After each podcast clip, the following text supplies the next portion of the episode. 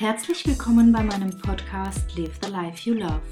Hier geht es darum, wie du mit deiner Mehrfachbelastung rund um Familie und Beruf umgehen kannst und vor allem wieder zurück zu mehr Lebensfreude und Energie finden kannst. Hallo und herzlich willkommen in meinem Podcast. Schön, dass du heute wieder zuhörst. Ich habe heute einen ganz besonderen Gast, die Isabel Falcona von Magna Mater. Und ich möchte heute mit Isabel ein wenig über ihr Tun, ihr Werken sprechen. Hm, sie ist nämlich, sie begleitet Frauen, sie wird sich gleich selber noch vorstellen und wir werden vor allem auch ein wenig darüber sprechen, wie es ist, als Mama zu arbeiten, die Mehrfachbelastung zu handeln und einfach gut für sich selbst zu sorgen und gut durch den Alltag zu kommen. Herzlich willkommen, liebe Isabel. Schön, dass du heute dabei bist. Ja, hallo Katja. Ich freue mich und danke dir für die Einladung. Magst du dich ein wenig vorstellen, wer du bist und ähm, was du machst beruflich? Vielleicht wie viele Kinder du hast, dass wir so ein, ein Bild haben, wer da jetzt gerade auf der anderen Seite sitzt. Ja, also ich bin Isabel Falcona. Ich arbeite als Autorin, Trainerin und Coach für Persönlichkeitsentwicklung und für spirituelles Wachstum.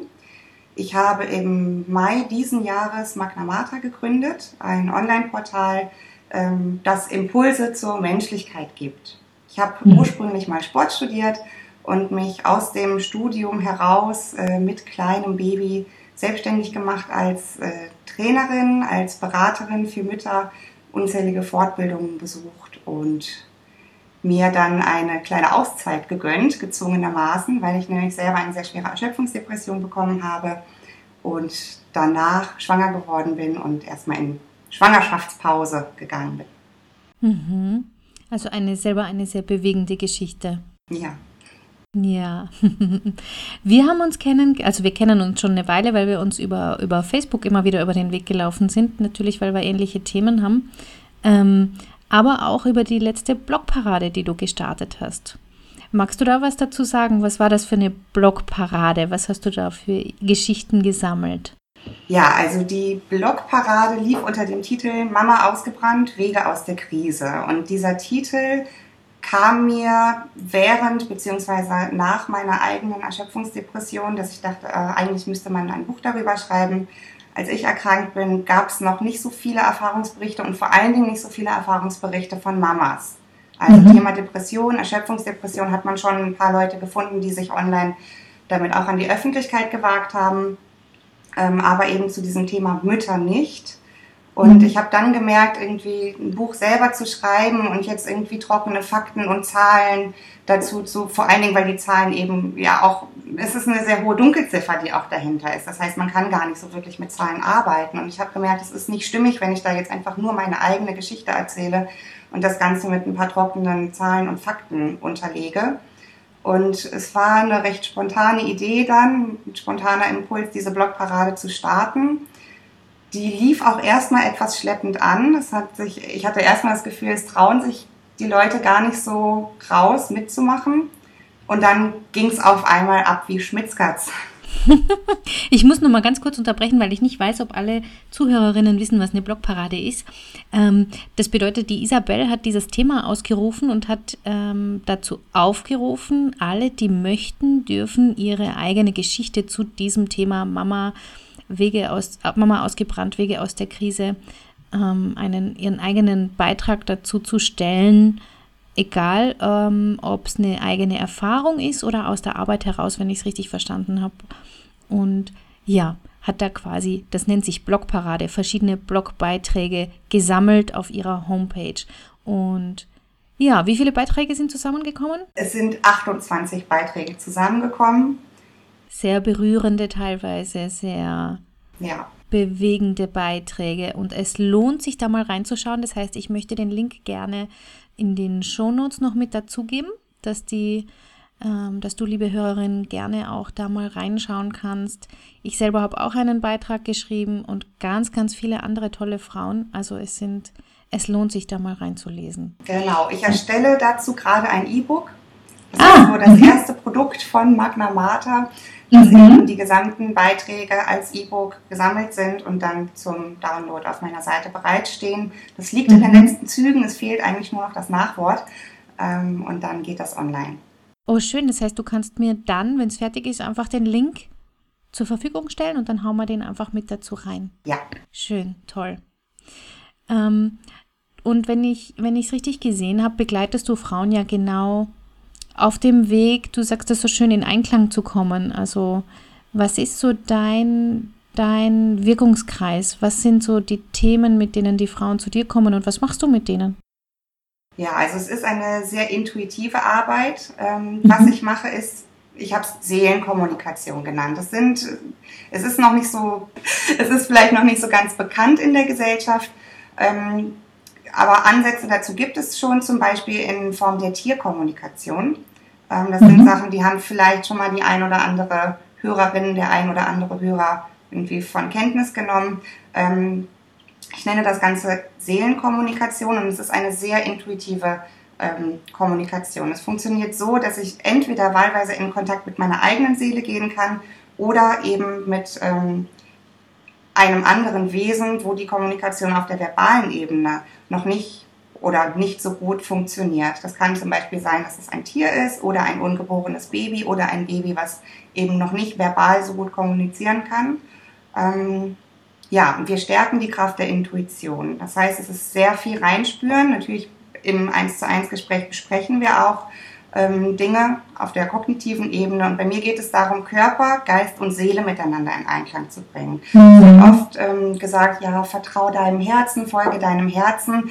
Das ist nicht immer die beste Wahl. Das kennen vielleicht äh, Leute, die schon mal in einer sehr schwierigen Partnerschaft festgesteckt haben oder sich daraus mhm. befreit haben, dass ähm, das Herz vielleicht ja sagt, der Verstand aber nein. Und bei mir geht es eben darum, alle drei zu berücksichtigen. Was sagt mhm. der Kopf, was sagt das Herz, was sagt der Bauch? Und dann Manchmal sind die drei sich nicht einig, die drei an einen Tisch zu setzen, äh, in einen Dialog zu gehen und zu schauen, okay, so, ne, wie kann ich jetzt für mich letztendlich die beste Lösung finden.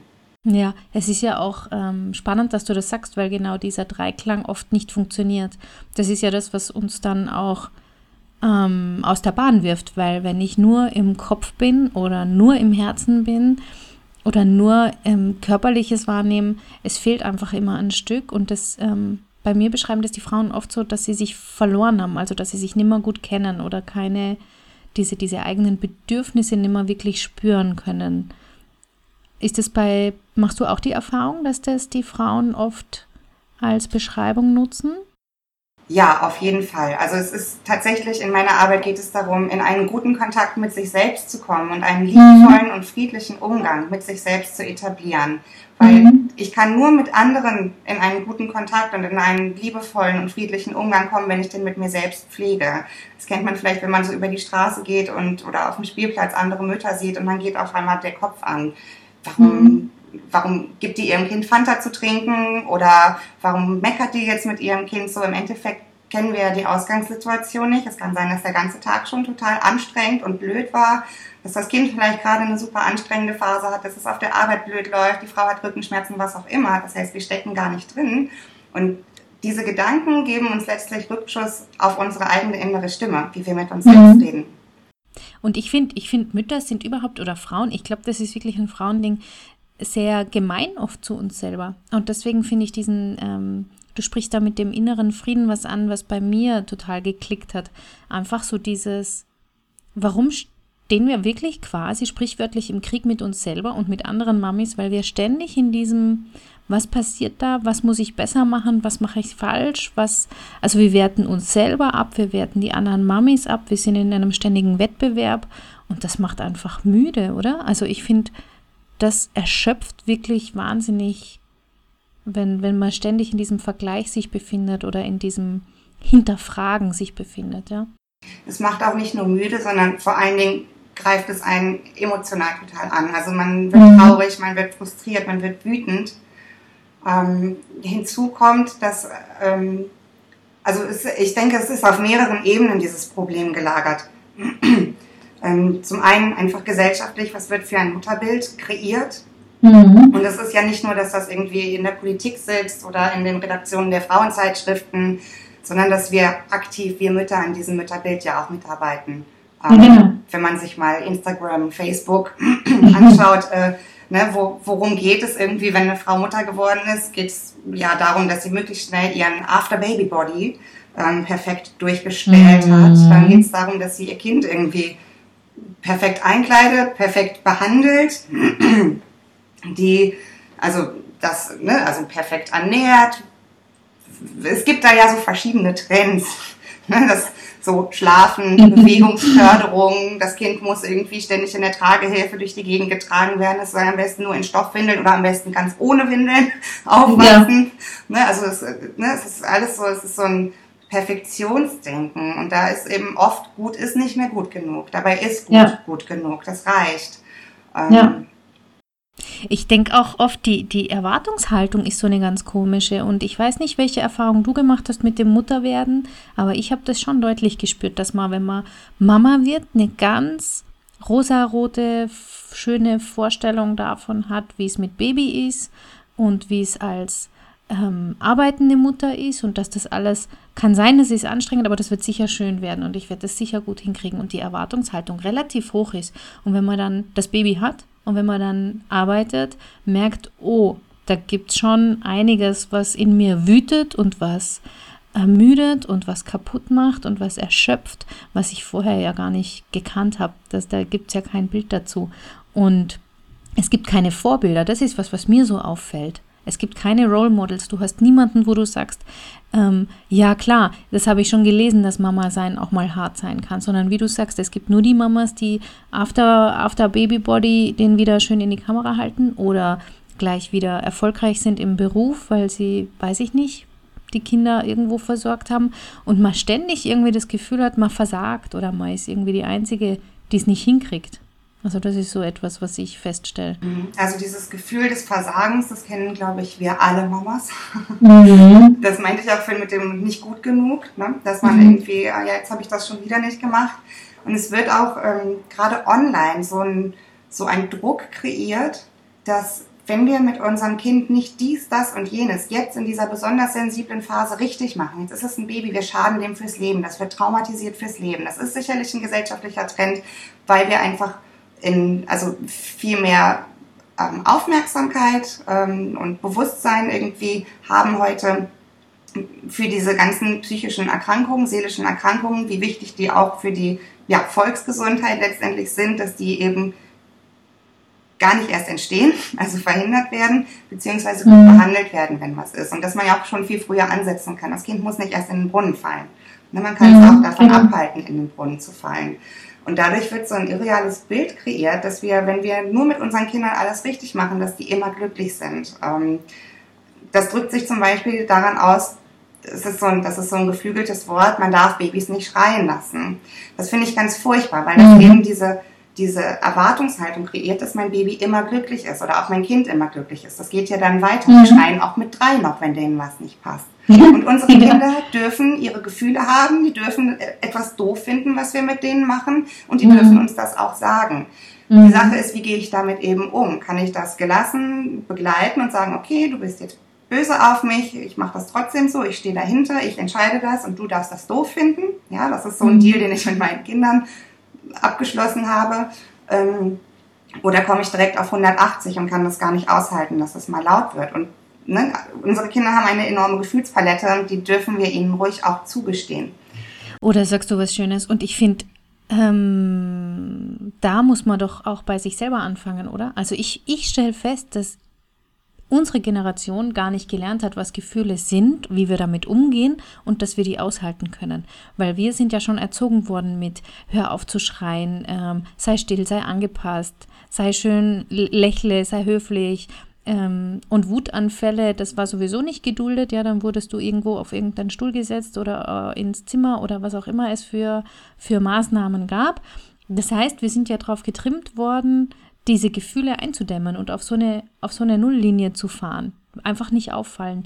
Und genau die Schwierigkeit haben wir ja dann mit unseren eigenen Kindern, die, die ja voll, die, die sind ja rein, die kommen ja mit der ganzen Gefühlspalette auf die Welt und die leben die.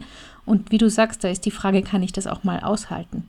Selbst wenn ich weiß, ich würde es anders lösen oder ich habe einen anderen Anspruch, aber kann ich meinem Kind diesen, diesen Zustand auch mal zumuten, dass, er, dass es wütend ist oder dass es extrem traurig ist, ohne immer gleich in Aktionismus zu verfallen oder die Schuld irgendwem zuzuschieben. Da sind wir ja auch recht schnell dabei, ne? Immer ständig jemandem die Schuld zu geben für irgendein Gefühl und was wir dann gleich wieder ändern müssen. Ja, am besten mir selbst als Mutter. Genau.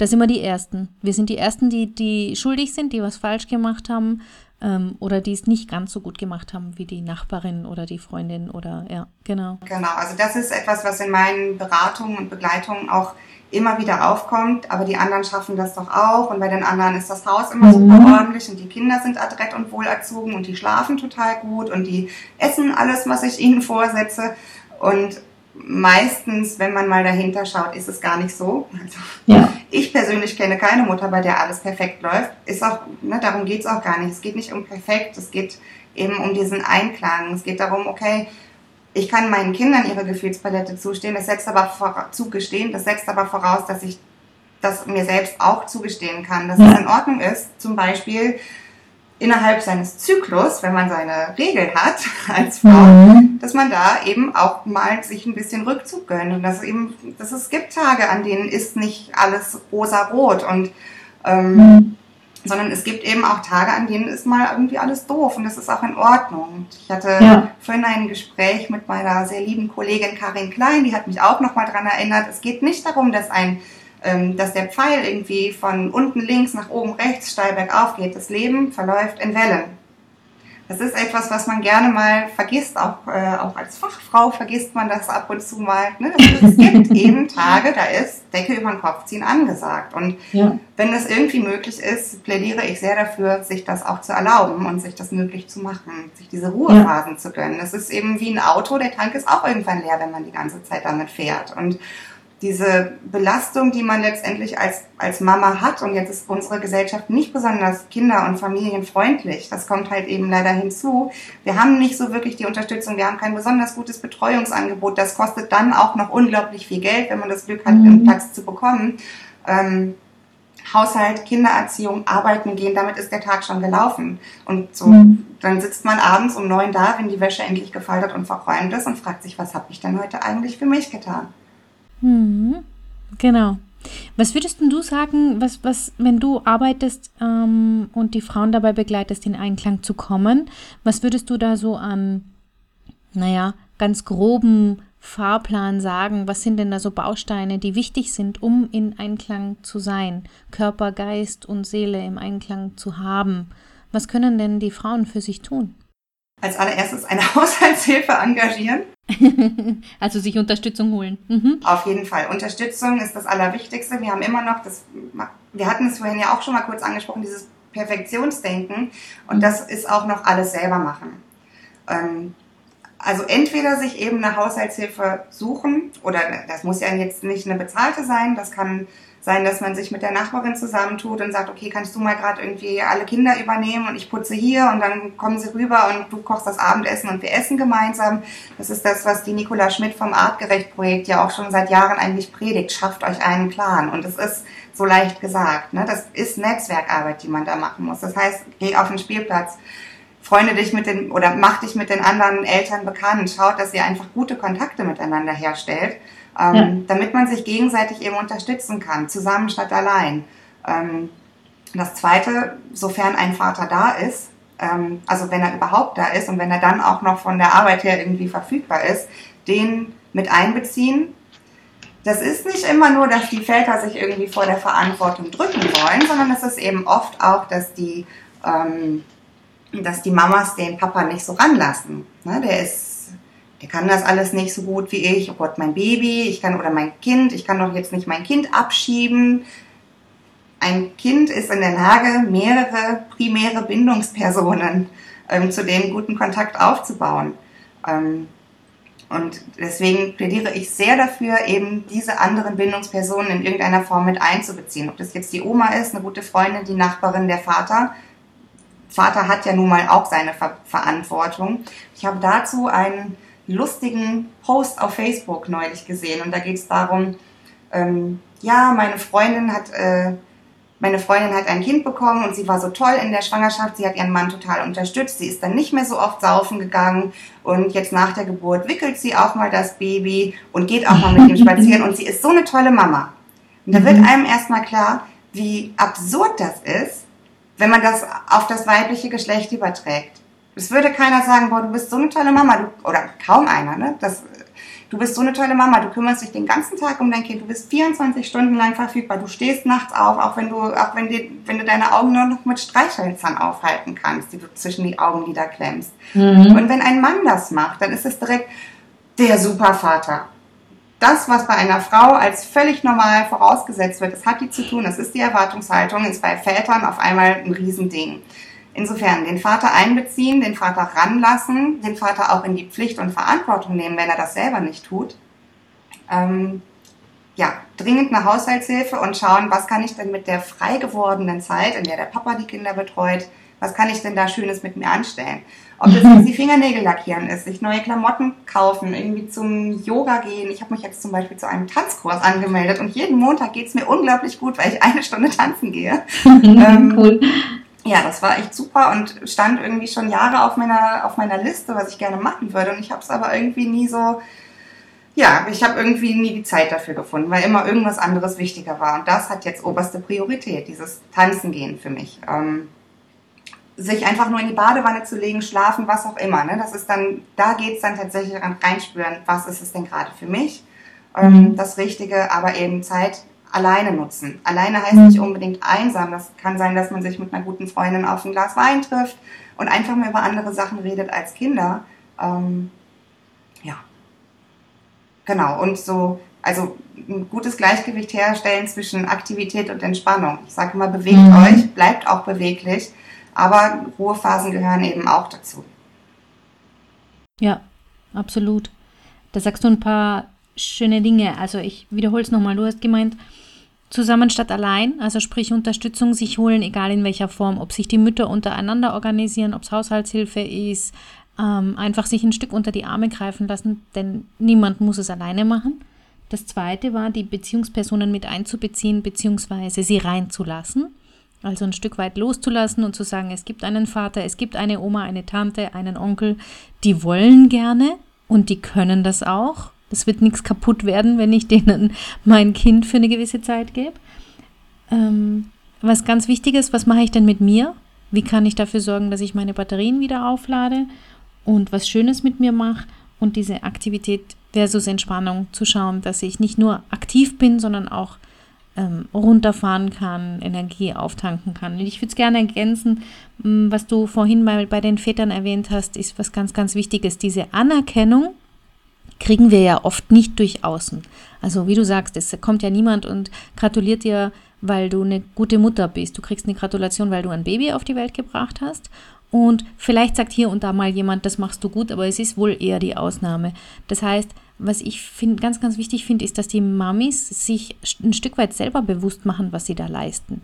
Und so gut wie keine Mami nimmt das an, weil jedes Mal, wenn man ins Gespräch geht mit einer Frau und sagt, bist du dir eigentlich bewusst, was du leistest, was dein Körper leistet, was du da so auf die Beine stellst? Und dann winken, also ich bin mir sicher, du machst ähnliche Erfahrungen, da winken alle ab und sagen, ach, das ist ja normal, das muss ich ja tun, was, wie soll es sonst gehen? Ja, aber sich das wirklich mal bewusst zu machen und sich diese Anerkennung einfach auch mal selber zu geben und sich auf die Schulter zu klopfen und zu sagen, ich mache da einfach auch so gut ich kann einen guten Job. Punkt. Ja, Dazu habe ich eine schöne Übung, die ich immer ganz gerne empfehle. Oh ja, ähm, gerne. Und zwar ein Dankbarkeitstagebuch äh, ja. zu führen. Dass man sich einfach mal abends hinsetzt, das kann ein Notizblock sein, dass man einfach mal aufschreibt, was habe ich denn heute geschafft. Und da gerne auch mit reinnehmen, ich habe einen ganzen Wäschekorb voller Socken zusammengelegt. Ich finde es so schön, dass du das sagst. Meine Hörerinnen kennen das von mir. Denen hängt es wahrscheinlich schon zu den Ohren raus. Aber es ist so so effektiv ein Dankbarkeitstagebuch zu führen. Ja. Wer macht es letztendlich? Ne? Wir haben das schon immer wieder gehört, aber wer macht es letztendlich? Mhm. Also es gibt da viele Techniken und Tools. Man muss nicht alle machen, sondern letztendlich das finden, was für einen selber passt und da aber auch dranbleiben. Und dieses Dranbleiben ist, glaube ich, das Aller, Allerschwierigste.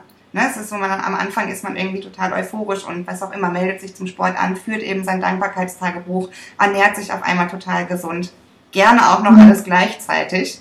Das klappt mhm. dann drei Wochen, das klappt vielleicht auch sechs Wochen und dann so, oh je. Mhm. Jetzt heißt es dranbleiben. Und das Anfangen ist gar nicht so schwer, sondern tatsächlich das da dann auch dran zu bleiben. Und mhm. ich hatte es vorhin gesagt, ich wiederhole es aber nochmal, weil ich es so wichtig finde. Das Leben verläuft eben in Wellen und ja. nicht geradlinig. Ja. Naja, Leben verläuft in Wellen und es gibt Tiefpunkte und auch du schreibst ja in deinem in deiner Blogparade, in deinem sehr persönlichen Bericht über deine Wellen, nämlich auch über deine Tiefs und über die Erschöpfungsdepressionen. Es ist ja, hm, wenn man, wenn diese Tiefs kommen, ist es ja schwierig, überhaupt einen Weg rauszufinden. Ich weiß nicht, ob du ein bisschen beschreiben kannst, wie das bei dir damals war oder ob du sagen kannst, wo, wo Frauen dann überhaupt ansetzen können, weil die eine oder andere Zuhörerin hat vielleicht gerade das Gefühl, es geht gar nichts mehr und sie ist da irgendwie leer ähm, wo, wo, wo man da ansetzen kann, dass du da vielleicht ein bisschen von deiner Erfahrung berichten kannst, wenn du magst. Also ich fange noch ein bisschen früher an, nämlich wie das Ganze zustande gekommen ist. Mhm. Ähm, und zwar, ich habe mich vollkommen überlastet und im Rückblickend betrachtet ist es eigentlich sogar ein Wunder, dass es so lange gedauert hat, bis nichts mehr ging. Ähm, es hat sich über Monate letztlich angekündigt, dadurch, dass ich so schlimme Rückenschmerzen hatte, dass ich mich kaum noch bewegen konnte und ich auch immer gemerkt habe, da stimmt was nicht, aber ich muss ja den laufenden Betrieb aufrechterhalten. Das heißt, ich habe in der Schwangerschaft äh, an der Uni sehr große Steine in den Weg gelegt bekommen. Es ging darum, dass ich mein Studium beenden musste und ich wollte acht Wochen Aufschub haben für meine Diplomarbeit. Letztendlich hätte mir ein halbes Jahr Elternzeit, also Auszeitsemester zugestanden. Wegen der Bologna-Reform und wegen der Umstellung der Studiengänge wurde das eben, habe ich da auch gar nicht erst nachgefragt, sondern ich wollte wirklich nur acht Wochen Verzug haben. Und ähm, was mir dann immer wieder von Männern und von Frauen ähm, an den Kopf geschlagen wurde, war, ein Studium kann man planen und ein Kind kann man auch planen. Das ist jetzt ihr Problem, müssen Sie schauen, wie Sie durchkommen.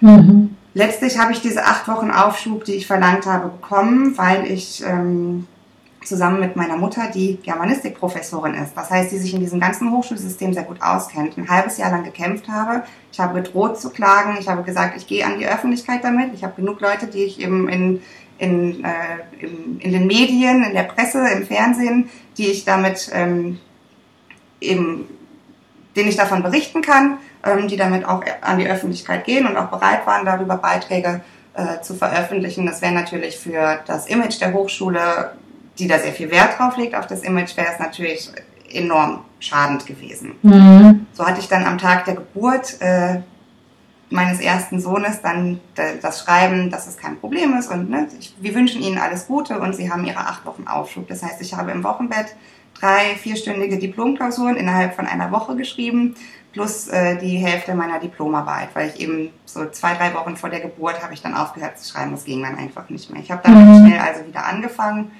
ähm, habe mir dann, nachdem die Arbeit abge abgegeben war, einen ganzen Monat gegönnt mit meinem Kind. Was ich jetzt natürlich etwas ironisch sage, weil ein Monat mit Baby, das war letztlich nicht besonders viel.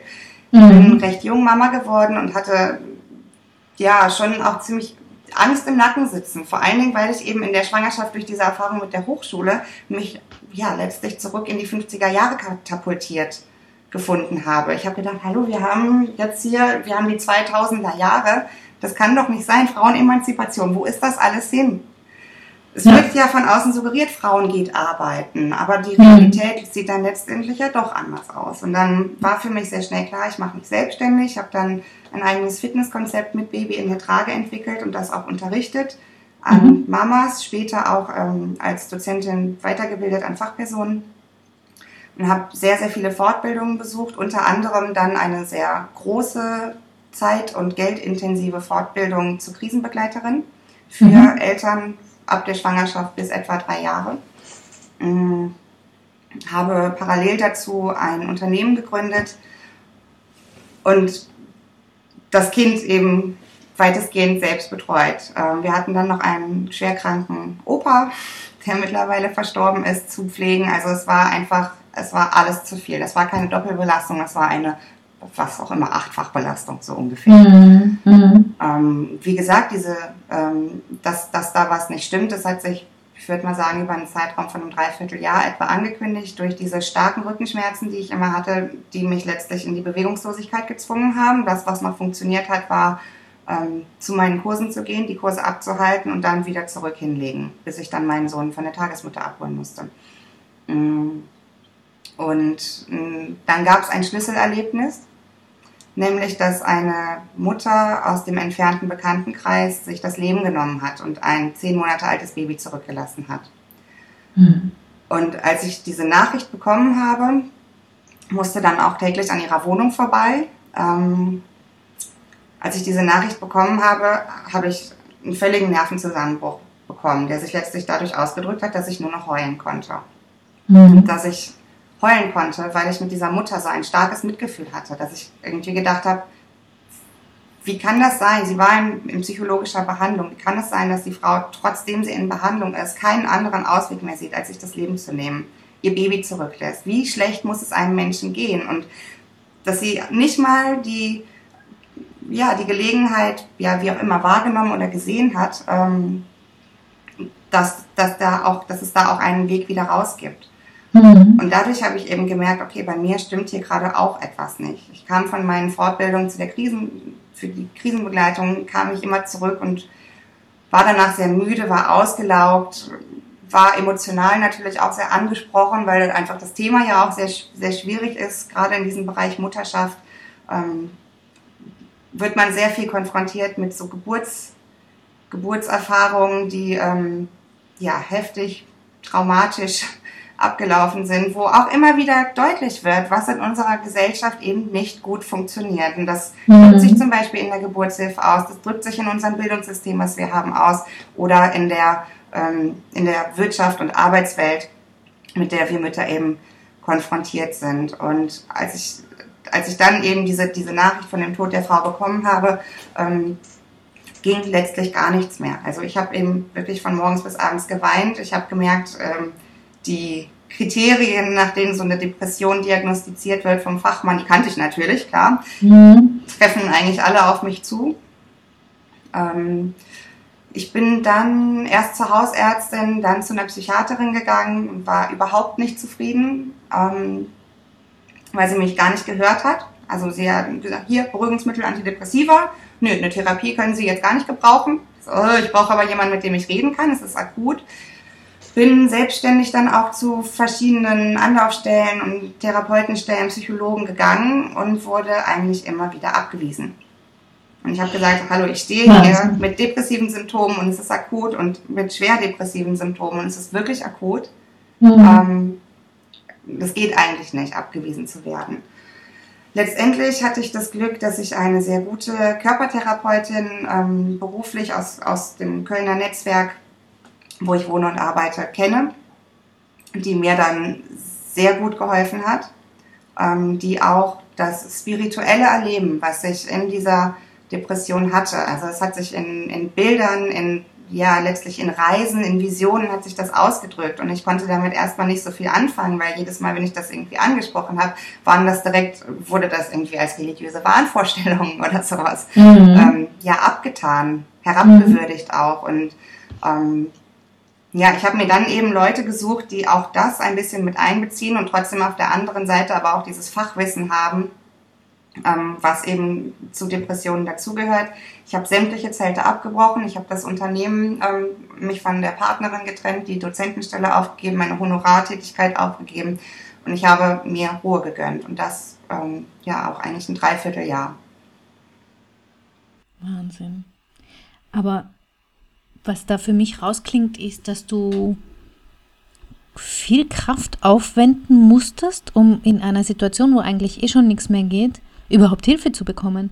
Und das ist etwas, was mich immer wieder erschreckt, wie wenig gut das oft funktioniert. Also wie wenig oft wir bei Ärzten hm, gesehen werden oder gehört werden und das immer noch so verurteilt wird und so, so ein bisschen so, naja, die arme, gestresste Mami, ja, so, das kann so schlimm nicht sein, die wird halt da wieder rauskommen. Also das ist etwas, was mich immer wieder beschäftigt, wie viel Eigenkraft dann noch notwendig ist. Wie, wie, wie hast du das geschafft? Wie hast du das hingekriegt? Ja, das frage ich mich rückblickend auch. ähm, ja, ich habe natürlich auch da, also es, es war so, ich war ich war wirklich völlig kraftlos. Ich konnte auch nicht mehr essen. Ich bin immer dünner geworden, hatte dadurch keine Kraft. Ich konnte nicht mehr mehr Fahrrad fahren, weil wenn ein Windstoß kam, dann hat es mich umgeweht. Ähm, ich habe dann irgendwie, als ich im Bett lag, vom Bett aus meine Helfer dirigiert. Also das ging noch. Ich hatte irgendwie einen klaren Kopf und ich habe meinem Mann gesagt, du musst jetzt bei der Krankenkasse eine Haushaltshilfe beantragen, weil ich brauche ich brauch Ordnung um mich herum. Weil ansonsten mhm. habe ich die ganze Zeit das Gefühl, es muss noch etwas gemacht werden. Ich brauchte also Hilfe eben im Haushalt. Das hat mein Mann übernommen. Ähm, ich habe meine Eltern, die zum Glück in der Nähe waren, mit einbezogen. Ich hatte eine sehr liebe Freundin, die mich eben zu Hause und mit Kind unterstützt hat. Und meine Schwester war auch da, die eben auch zum Glück in der Nähe wohnt. Also das war schon mal ganz gut, dass ich da einfach schon so ein bisschen Netz hatte. Mhm. Plus die Körpertherapeutin, die ich eben ja schon kannte, die mich da eben fachlich einfach auch sehr gut unterstützt hat, die ich auch anrufen konnte jederzeit, wenn es schlimm geworden ja. ist. Weil die Freunde sind zwar lieb und wohlgesonnen, aber die können eben dann oft auch nicht wirklich helfen. Die Ratschläge, die dann da so kommen, die sind eben freundschaftlich gemeint, aber auch nicht immer die besten. Ne? Also jetzt es ist ja auch nicht, äh, ja, ich sage immer ganz gern, es ist auch nicht deren Job. Es klingt manchmal hart, aber es ist, ähm, die haben einen anderen Job. Da geht es eher um Seele streicheln, um, um in den Arm nehmen, um Dasein. Aber wir würden sie, glaube ich, überfordern, wenn wir von ihnen erwarten würden, dass sie da richtig helfen. Oder ja, dass und man selbst da irgendwie von Seele streicheln und in den Arm nehmen sind manche schon überfordert. Ja, genau. Ich habe dann mir auch einen neuen Hausarzt gesucht, der erstmal ein großes Blutbild gemacht hat und auch die äh, Vitaminwerte B12 und D3 plus Eisen und Eisenspeicherwerte gecheckt hat. Das war sehr wichtig, weil ich da einen enormen Mangel hatte.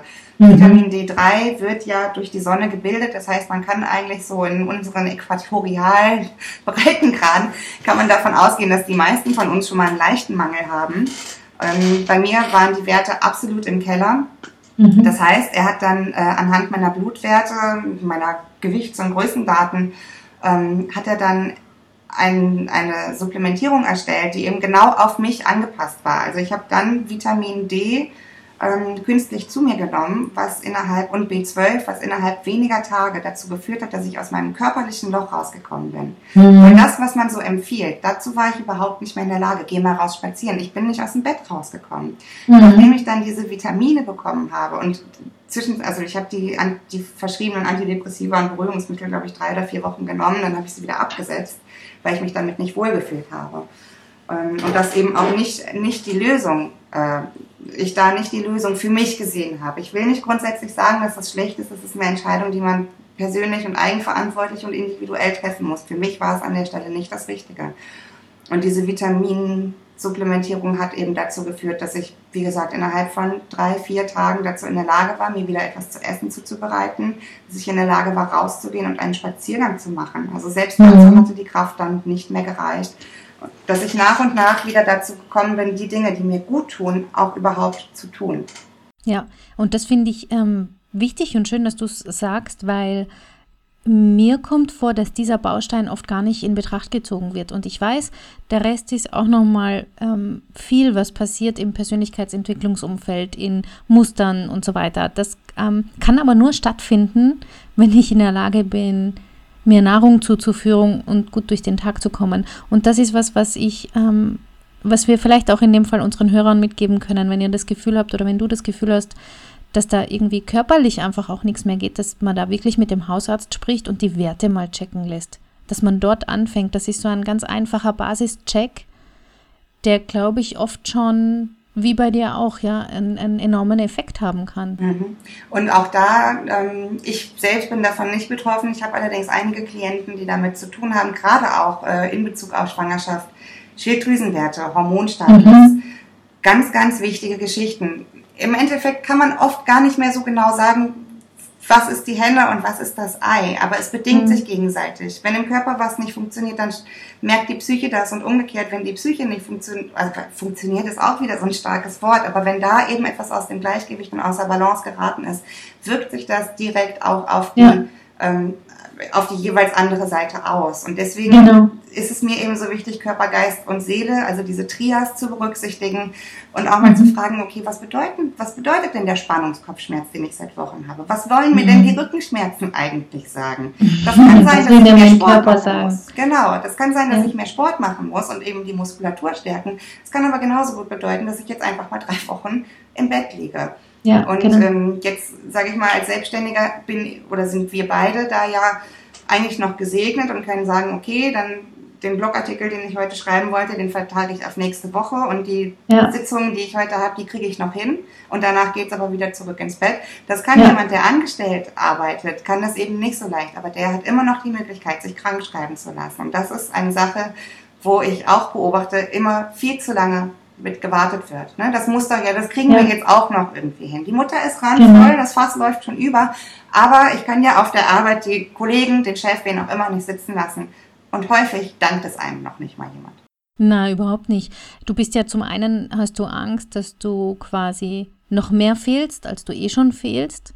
Und du hast Sorge, dass dein Chef daraus Schlüsse zieht, die ja in deinem Kopf halt nun mal existieren oder die auch leider tatsächlich passieren. Und der Druck ist immens groß. Aber was du sagst, sind, glaube ich, hm, es klingt so leicht und wir vergessen gern die kleinen Schritte. Bei mir ist es ja immer ganz, ganz wichtig, dass wir kleine Schritte gehen.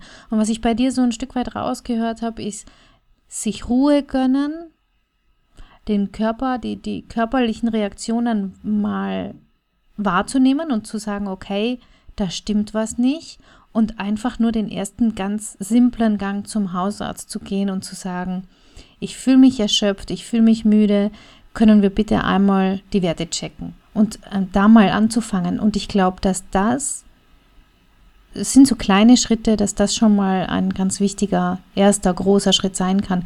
Was mich noch interessieren würde, ist, was würdest du sagen, hast du zu der Zeit gewusst, dass es wieder besser werden kann? Also hast du so diesen ähm, positiven Ausgang irgendwo im Kopf gehabt? Oder was hat dich, was war so das, dass du gesagt hast, ich bleib trotzdem dran, ich bleib da dran, dass es mir wieder gut gehen darf oder dass es mir wieder besser gehen muss oder dass ich das ändern muss? Ja, das war meine Therapeutin, die mir das immer wieder gesagt hat. Ähm, Mhm. Weil, also die Gedanken, die ich in dieser Zeit hatte, die waren sehr, sehr düster. Es kam Mhm. natürlich dann auch passend zum Winter. Ne, das, ähm, krank geworden bin ich so im September, Oktober. Das heißt, da war natürlich auch eine sehr lange Zeit. Ähm, und ich habe ganz oft eben das Gefühl gehabt, da ist kein Ausweg mehr. Ähm, ist natürlich, also es ist hart, sowas zu sagen und da auch so offen drüber zu sprechen. Ähm, aber wie gesagt, ich habe ich hab ganz oft nur noch schwarz gesehen und nur noch düster gesehen und ich brauchte tatsächlich jemanden von außen und ich finde auch, dass gerade wenn es im Bereich Depression ist, es ist super wichtig, dass man jemanden hat, mit dem man darüber sprechen kann, dem man vertrauen kann, dem man offen sagen kann, vielleicht sogar auch offen sagen kann, ich habe keine Lust mehr zu leben. Ja. Wenn dieser Gedanke erstmal aus dem Kopf raus ist, ist das Ganze schon ein bisschen leichter. Und wenn man dann jemanden hat, der einen sagt, du, da ist Licht am Ende des Tunnels und es gibt eine Lösung auf dieser Seite des Jordans, Ja. Dass das schon enorm viel hilft und dass man da auch dran bleibt. Du hast es vorhin gesagt, das ist der Weg der kleinen Schritte und dieser Weg ist lang. Das ist nicht von heute auf morgen erledigt. Und wenn sich eine so eine Erschöpfung, es muss ja nicht direkt eine Depression sein, und wenn sich so eine Erschöpfung über so einen langen Zeitraum aufgebaut hat, dann dauert es auch seine Zeit, bis es wieder vorbeigegangen ist. Das ist etwas, was alle, also das kann ich wirklich sagen, was alle durch die Bank beschreiben, dass es die Zeit, die du gebraucht hast, um da reinzurutschen, ungefähr auch wieder dauert, um, um wieder völlig im Fluss zu sein. Und aber das ist okay. Also kein Mensch erwartet ja, dass man, dass man das in einer Woche dann erledigt haben muss, sondern man darf sich ja da auch die Zeit geben. Das dauert einfach seine Zeit. Also man muss sich davon erholen. Wenn ich mir ein Bein breche, erwartet auch niemand, dass ich morgen wieder joggen gehe, sondern das, das dauert einfach den Körper und den Geist und die Seele zu heilen davon. Ja. Aber du hast das sehr schön beschrieben. Das heißt, ähm, diese Unterstützung von außen ist eben, und das glaube ich auch ganz, ganz wichtig, dass man, dass man dieses Licht im Auge behalten kann überhaupt, dass man wirklich sagen kann, ich vertraue darauf, auch wenn ich selber noch nicht sehen kann. Und da brauche ich eben die Außensicht. Ich vertraue darauf, dass es wieder kommen kann und dass weiß nicht, wie du das beschreibst, bei mir war das dann eben wirklich so ein langsames Wahrnehmen, dass es heller wird. Also das, dass es wieder dieses Licht irgendwann irgendwo plötzlich dann wieder aufgetaucht ist, ja. Mhm, genau, und dass es eben, auch wenn gerade da kein Licht ist, dass es Menschen gibt, die einem die Fackel oder die Taschenlampe halten und leuchten ja. und ja. einen auf diesem Weg begleiten. Also das ist meiner Meinung nach wirklich das Wichtigste, dass man eine Vertrauensperson hat, ähm, die einem, weil es ist ja dann auch so, man hat irgendwie ein Brett vorm Kopf oder blinde Flecken. Man sieht es mhm. gerade nicht. Ähm, das kann ja auch dann, also bei mir war es zum Beispiel so, als es dann endlich mal herausgefunden war, es hat vier Monate gedauert, bis dieser Vitaminstatus mal bestimmt war. Mhm. Und dann hat es vier Tage gedauert, bis ich aus meinem körperlichen Loch rausgegangen bin und wieder was für mich tun konnte, essen konnte, bewegen konnte. Also die wirklich die Grundbedürfnisse, die körperlichen Grundbedürfnisse überhaupt erstmal erfüllen konnte. Ähm, mhm.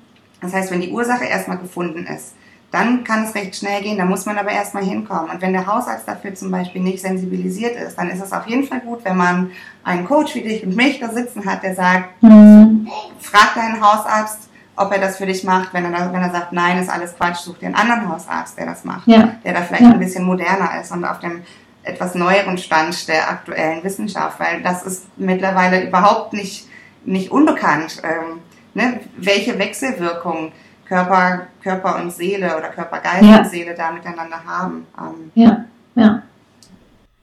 Liebe Isabel, vielen, vielen Dank für diese ehrlichen und offenen Worte. Ich, ähm, ich finde es toll, dass du so mutig bist, darüber zu sprechen, was sicher auch nicht immer einfach ist.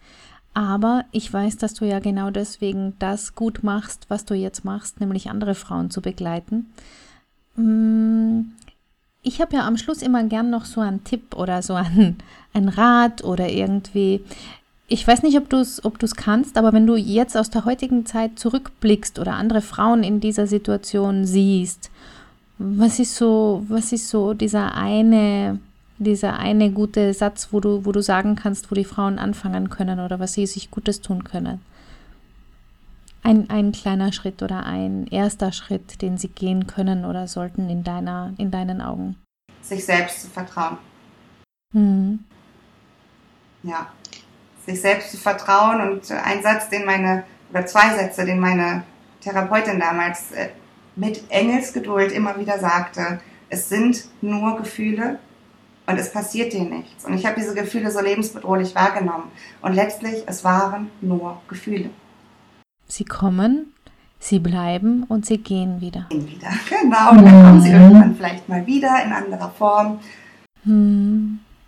Da schließt sich der Kreis zum Beginn auch, was wir dann uns selber zutrauen dürfen, dass wir die Emotionen spüren dürfen in all ihrer Pracht und manchmal auch schwierigen Auswirkungen, aber dass sie auch wieder gehen. Genau, und vielleicht auch ein bisschen auf Distanz dazu zu bleiben und sie mit liebevoller Distanz nur zu betrachten, mhm. statt da reinzugehen und sich drin zu suhlen. Mhm. Das ist ein sehr, sehr schönes Schlusswort. Liebe Isabel, wenn jemand jetzt sagt, boah, das klingt total spannend, ich möchte mehr erfahren, ich will mit der Isabel reden, wo kann man dich denn finden? Wie kann man den Kontakt zu dir aufnehmen? Also am einfachsten im Internet auf www.magna-mater.de. Ich habe natürlich auch eine Facebook-Seite. Ähm, genau, da kann man erstmal ein bisschen auf meinem Blog stöbern und lesen, was ich bisher so gemacht habe. Ein kostenloses Skype Gespräch oder Telefongespräch mit mir vereinbaren und überhaupt erstmal zu schauen, ob die Chemie stimmt. Und ähm, dann kann man natürlich auch gerne mit mir zusammenarbeiten. Ich bereite mhm. gerade noch, das äh, ist noch nicht komplett fertig ausgearbeitet, aber ich bereite noch einen ähm, Online-Kurs gerade vor, der heißt Mama im Einklang, wo es eben genau um die Themen, die wir gerade besprochen haben, geht, der dann Woche für Woche so ein Häppchen ähm, bietet, was man eben umsetzen kann. Hm. Das wird sicher sehr, sehr spannend. Da bleiben wir dran.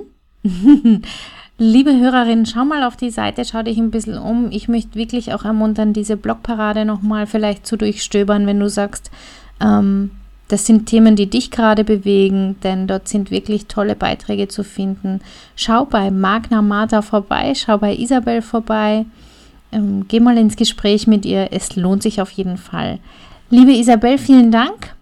Ich wünsche dir noch einen schönen Tag und wir hören uns sicher wieder. Ich danke dir für die Gelegenheit und wünsche dir auch alles Gute und auf bald. Danke dir. Ciao, ciao. Herzlichen Dank fürs Zuhören. Mein Name ist Katja Schmalzel. Ich bin Coach und Expertin für Stress- und Krisenmanagement in Wien und online. Dir hat diese Folge gefallen? Ich freue mich auf deine Bewertung bei iTunes und dein Feedback. Du möchtest mich jetzt persönlich kennenlernen? Dann komm vorbei auf meiner Seite katjaschmalzel.com und buche unter Termine und Kontakt einen kostenlosen Termin mit mir. Hier können wir ganz in Ruhe über deine Herausforderungen im Moment sprechen und uns persönlich kennenlernen. Ich freue mich auf dich. Bis bald!